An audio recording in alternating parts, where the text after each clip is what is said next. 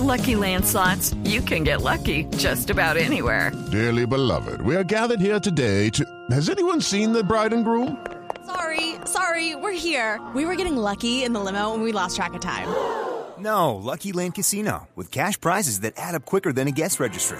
In that case, I pronounce you lucky. Play for free at LuckyLandSlots.com. Daily bonuses are waiting. No purchase necessary. Void where prohibited by law. 18 plus. Terms and conditions apply. See website for details. Ricardo Ospina es periodista. Está en Mañanas Blue. 6 de la mañana y 20 minutos. Desde hace 23 días permanece cerrado el paso en la vía panamericana por la minga indígena liderada por el CRIC y lamentablemente, en lugar de verse una luz al final del túnel, las cosas parecen complicarse con el paso de las horas. Ayer hubo dos hechos que enrarecieron el ambiente de la mesa de diálogos que se instaló en Mondomo, Cauca. Primero, el asesinato del indígena José Breiner Yunda en Cajibío en medio de disturbios entre el ESMAD y los manifestantes. Para los indígenas, la fuerza pública fue responsable del disparo de fusil que acabó con la vida de Yunda. Sin embargo, todavía se investigan las circunstancias de ese fallecimiento.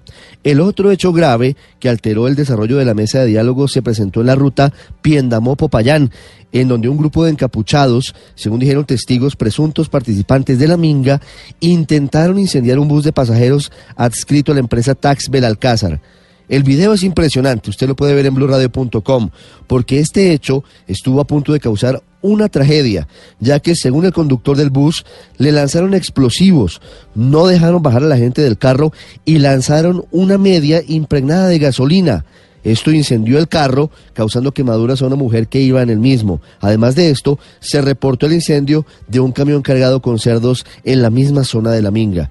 Y mientras escala la violencia, las partes no logran avance alguno en la mesa, por lo que varios sectores de la opinión están pidiendo que el presidente Iván Duque refuerce el equipo de negociación con representantes de la Iglesia, líderes sociales o incluso con la Comisión de Paz del Congreso, como lo plantea hoy en su columna de opinión el exministro Alfonso Gómez Méndez. Hay que ser claros en el sentido en que nada justifica la violencia para ninguno de los involucrados en esta situación.